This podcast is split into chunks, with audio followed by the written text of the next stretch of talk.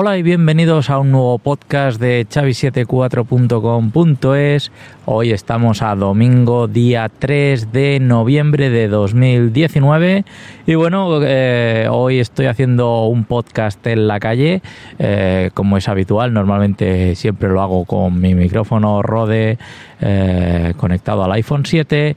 Y hoy hace un día muy aireado, o sea que seguramente se cuela un poco de aire aquí. He ajustado lo, lo más posible para que no tenga mucha influencia esta, esta brisa, ¿no? Es bastante fuerte este aire que está haciendo aquí hoy en Barcelona. Y bueno, eh, quería contaros que hoy, mira, el podcast lo hago ahora mismo porque hace un minuto que acabo de salir del ascensor. Yo vivo en un noveno y bajo normalmente hasta el cero. Pero eh, hoy no he bajado hasta el cero, me he quedado en el cuarto y en, en el tercer piso, perdón, me he quedado bloqueado porque se ha ido la luz, pero no es que se ha ido la luz porque sí, porque en la escalera sí que había luz, porque se ve que la gente de las eléctricas, no sé cuál es la empresa de aquí, pero la verdad que cualquier eléctrica es igual de, estafadora, eh, pues bueno, ahora con los contadores digitales eh, les da igual si la gente se queda atrapada en, los ascensores. Así que mucho cuidado si en vuestra comunidad tenéis ascensores con estos eh, contadores, porque el problema que es es que si ya sabemos que los motores de los ascensores hacen picos eh, y los digitales 0 y 1, si tú le marcas, le marcas que el pico está a 10 y por lo que sea este día el ascensor va más cargado o tiene que hacer más paradas, arrancadas y todo eso, esos picos no están contemplados en el contador digital, eh, directamente el contador digital corta la luz. ¿eh? Señores de las eléctricas, muy gracioso el invento que acaban de hacer pero puede ser que hay gente mayor. A mí, pues me lo he tomado con calma, he llamado al teléfono de que hay eh, gratuito para estos casos y en menos de 30 minutos, eh, para ser exactos 20 minutos desde que he llamado, eh, ya nos han abierto la puerta y hemos podido salir. Entonces, pues bueno, estos contadores pueden ser muy majos, ¿eh? muy digitales, muy lo que sea, pero hay que tener en cuenta estas cosas y si el contador no lo absorbe, eh, hacer una tolerancia, que no se marque eh, uno y ya está, que tenga una tolerancia para estos fallos y que no corte la luz del ascensor eh, que es algo vital para una comunidad y cualquier sitio donde haya pisos de varios bloques, pues es interesante eh, pues el que no el, no quedarse atrapado en el ascensor, que no es ninguna gracia para nadie. Eh, como digo, pues esto hay que revisarlo y, y por lo menos, o no sé, habría que denunciarlo y que hagan un estudio a ver qué, qué se hace con esto o, si hay que contratar más potencia, eh, pero con una tolerancia para que no pasen estas cosas. ¿eh? Así que bueno, eh, no, no, me vale que yo que sé, si hay contratados 5 kilovatios, tenga que contratar 15 por si el ascensor le da por hacer picos. Eso tampoco es. Así que indignado con lo que ha pasado hoy. Pero bueno, eh, no os voy a hablar de esto, sino que eh, esto ha sido una mala experiencia y ha pasado ahora, sino de domótica en casa. Eh, ya sabéis que hay enchufes, hay interruptores, hay bombillas, todo esto estupendo. Pero en las ventanas correderas, ¿vale? no es que tú abres y acercas un imán, Ahí viene el problema, sobre todo si es de más de una hoja, de tres hojas, tú tienes que poder detectar qué hoja es la que está abierta o cerrada. Si tú la pones en el marco de la... Ahí va, qué aire que está haciendo hoy. Eh, ya se ha colado un pelín y eso que ha ajustado bastante la ganancia para no tener estos problemas. Pero bueno, sigue un poco de aire por aquí. Eh, el caso es que si tú pones eh, este, este imán, porque son imanes lo que abre el contacto y se cierra, eh, si tú lo pones en el marco de, de, la, de la hoja corredera, tendrás que poner doble imán, ¿vale? Uno por el lado derecho otro por el lado izquierdo. En realidad son cuatro imanes. Esto se puede hacer, digamos, con tres, ¿vale? ¿Por qué? Porque si tú lo pones en la hoja del medio, ¿vale? El imán, en el momento que se desplaza, ya sabes qué hojas está abriendo. Teniendo esto en el, en el caso de que sea una, una corredera doble. Si es triple tendrás que poner dos, ¿vale? Para que puedas detectar si es la primera, la segunda o la tercera la que se está moviendo, ¿vale? Y se puede dar el caso que se te esté abriendo la primera y la última también. ¿vale? Todo esto se queda contemplado porque el imán está no en el marco de de donde tienes la maneta para abrir la ventana, sino en el, en el, en el marco central, donde se quedan unidos las dos láminas, ¿vale? Entonces ahí cuando tú mueves eso, eh, el imán detecta que se está moviendo y detectas con una sola pulsación que está abierta esa ventana, ¿vale? Por un lado o por otro. ¿Vale? Eso es en las que son dobles. Las que son triples, ahí ya la complicación se, eh, al jugar con dos imanes, pues sabes si es la parte derecha o la parte izquierda la que se está moviendo. ¿Vale? De esta forma, eh, con un solo imán, si, es doble, pues puedes hacer esto. Esto por un lado. Y luego, otra cosa es el, las cerraduras electrónicas. Eh, sí, son un poco más caras. Y el caso es que,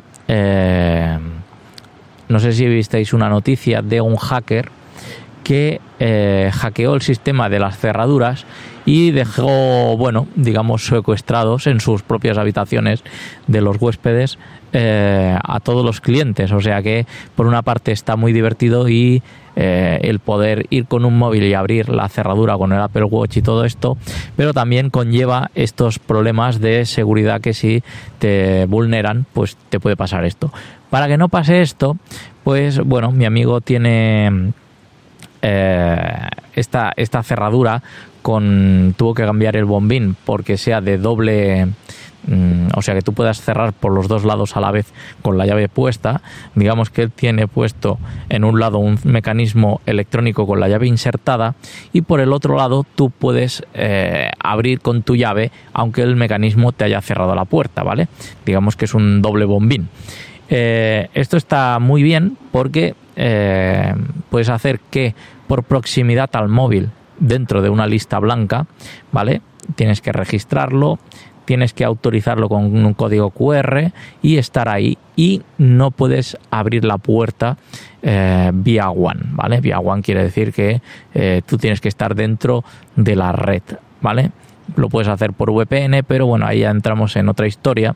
Y si no te detecta dentro del mismo rango de red, pues al estar en una VPN no vas a estar en el mismo rango de red y tampoco vas a poder abrir la puerta, o sea que eh, esto lo tiene capado así y él pues le gusta más porque eh, cuando llega a casa en vez de sacar la llave eh, le detecta el móvil la proximidad del Bluetooth y eh, directamente pues ya abre la, la, puerta, ¿no?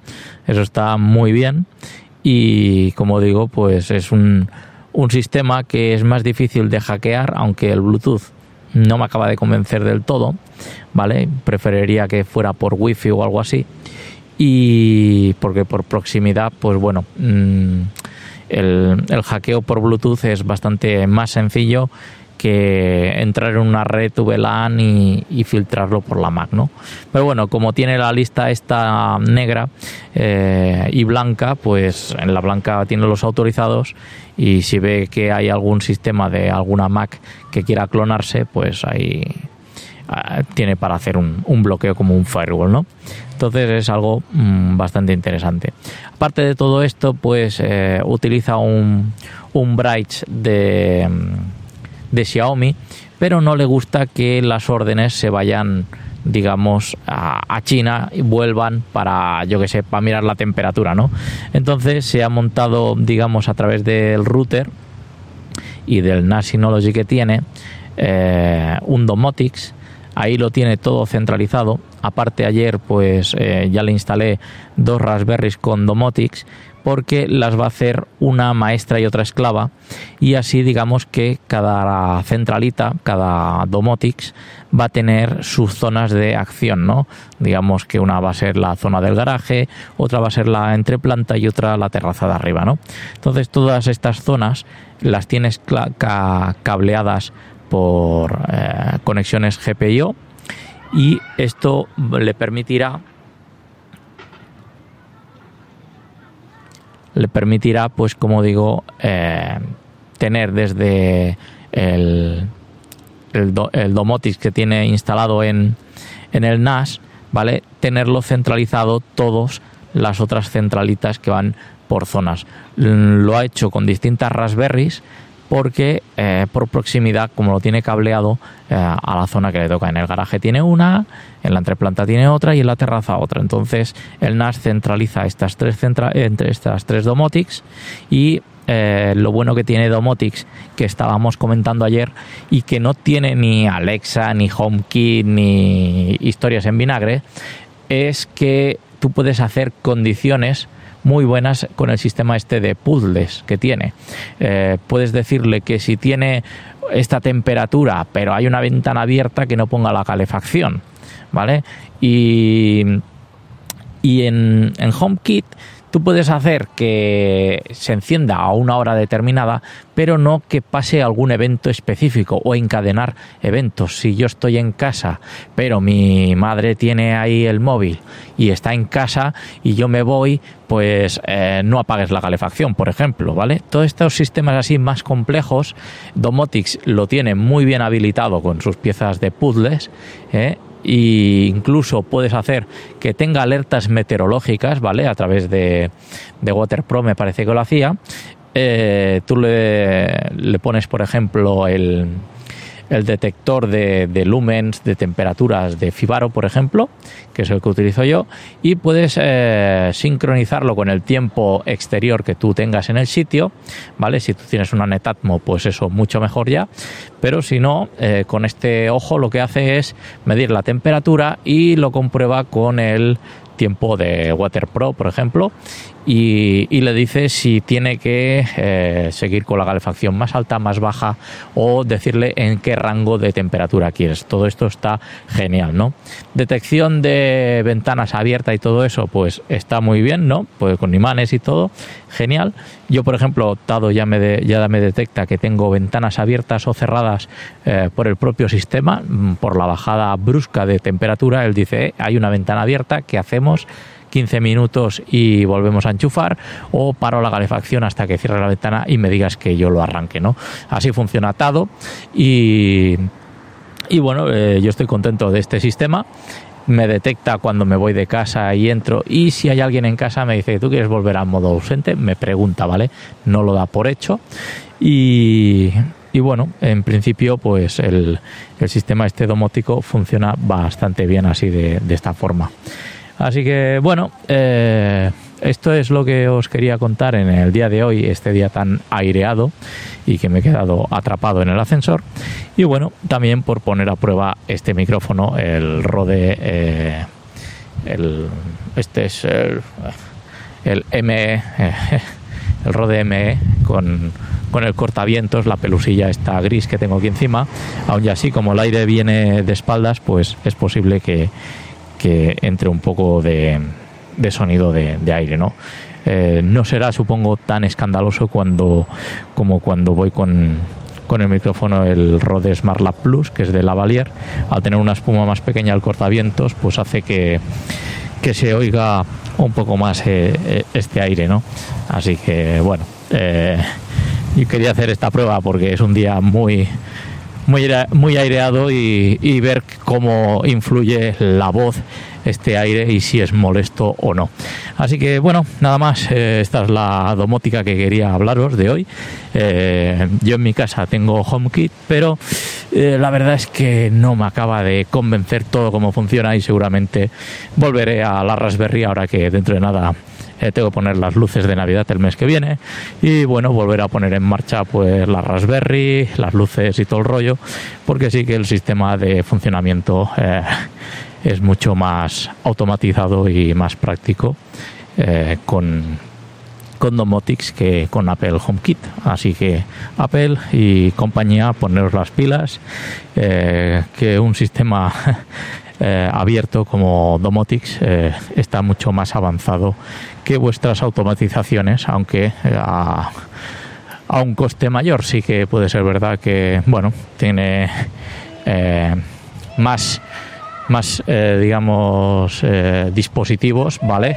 Luces, eh, interruptores y todo esto a lo mejor están más adaptados a a HomeKit, Alexas y todas estas historias, pero Domotix se defiende bastante bien.